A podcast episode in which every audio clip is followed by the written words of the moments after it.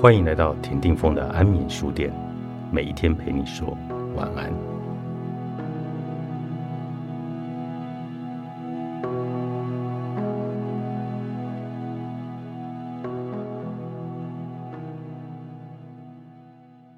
好人害怕两种情绪：自己的情绪以及别人的情绪。任何强烈的情绪都会让好人觉得事情失去控制。在他们小的时候，强烈的情绪会招来负面的关注，或是根本不会得到任何关注。因此，为了避免引起更多的负面关注或者被抛弃，他们会把强烈的情绪掩盖起来，并且认为这是一个不错的办法。还记得刚跟伊丽莎白结婚的时候，他会跟我说。对于我总不表达情绪这件事，身为妻子的他觉得很挫折。我就跟大多数好人一样，把情绪视为危险的事情。对我们而言，这就是一个制约。我背负着三十多年来所受的制约，实在不懂伊丽莎白到底想要我怎么做。即使当我开始意识到自己的情绪时，我也常把它们藏在心里。好人们不太可能会想跟他们的伴侣来分享自己的情绪，甚至连这种念头都很少出现。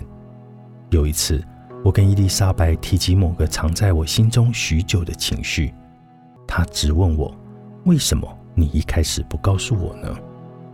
我用好人似的标准回答她说：“我已经比以前进步了，这一次也才过两个星期，我就告诉你了。”我常常听到好人们借由声称不想伤害别人，来合理化自己隐藏情绪这件事。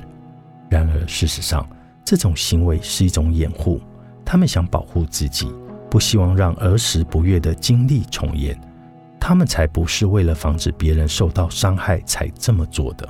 他们不过是想让自己的世界安稳，让生活不要失控。我常常会跟他们说。情绪就是情绪，没有什么大不了的，它杀不死你的。不管是感到焦虑、无助、耻辱、孤独、愤怒或者悲伤，都不会有生命的危险。教导好人们拥抱他们的情绪，并不是要他们变得软弱，而是要让他们知道，能够与自己的情绪共处的男人才是强大、自信、有活力的男人。他们大多认为。拥有情绪是女人的专利，但事实并非如此。这就是为什么我非常鼓励男性应该从别的男性身上领会情绪这件事。虽然没有一套公式或者标准让好人心挖掘的被压抑的情绪，但是治疗小组可以提供指导示范来协助他们完成这个缓慢却至关重要的过程。治疗小组可以在某一种程度上扮演类似的家庭角色，在这样的情境中，好人们可以在处理情绪这方面寻求到儿时从未获得过的帮助。情绪是一件复杂的事，透过小组的协助，他们可以暂时感受失去控制的感觉，然后从中学习。就算事情不受控制，也不代表将会一失足而摔得粉身碎骨。就算周遭的人们表达他们的情绪，那也没什么大不了的，自己也不会就此受到生命威胁或者死亡。情绪是生而为人不可或缺的一部分，学会表达情绪，才能够放下人生中无谓的包袱。如此一来，他们会感受到一股新的活力，能变得乐观，与人亲密，也能够找到对生活的热情。几年前，我意外学到了这一课。有一天，伊丽莎白跑来跟我说，他倒车时撞到了别人的车子，就像一个坏小孩等待着我来骂他似的。我都还没来得及说任何的话，他就自己先筑起了一道高墙，退到后方来保护自己。我当时生气了，但并不是因为车子撞伤的关系。而是因为伊丽莎白用这种方式拉开我与他的距离，我直截了当地表达了我的情绪，我没有羞辱或者攻击他，我只对他说声“停下来”。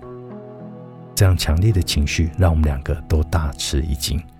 我让他明白我与他同在。我也让他明白，我不想要他把我推得远远的。我告诉他，我确实在意那辆车的情况，但我更在意我的妻子。我告诉他，让我们一起来解决这件事吧。后来，伊丽莎白对我还有她的几位友人透露，当我展露自己的情绪时，她觉得更有安全感了。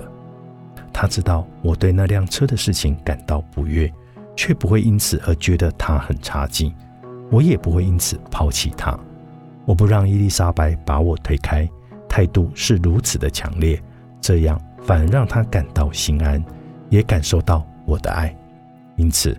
他得以放心的在我的身旁，聆听我对那起意外的感受。整件事让我们更亲密了。我也从此明白，表达情绪是有多么强大的治愈力。读性羞耻，作者罗伯特·格罗菲，好人出版。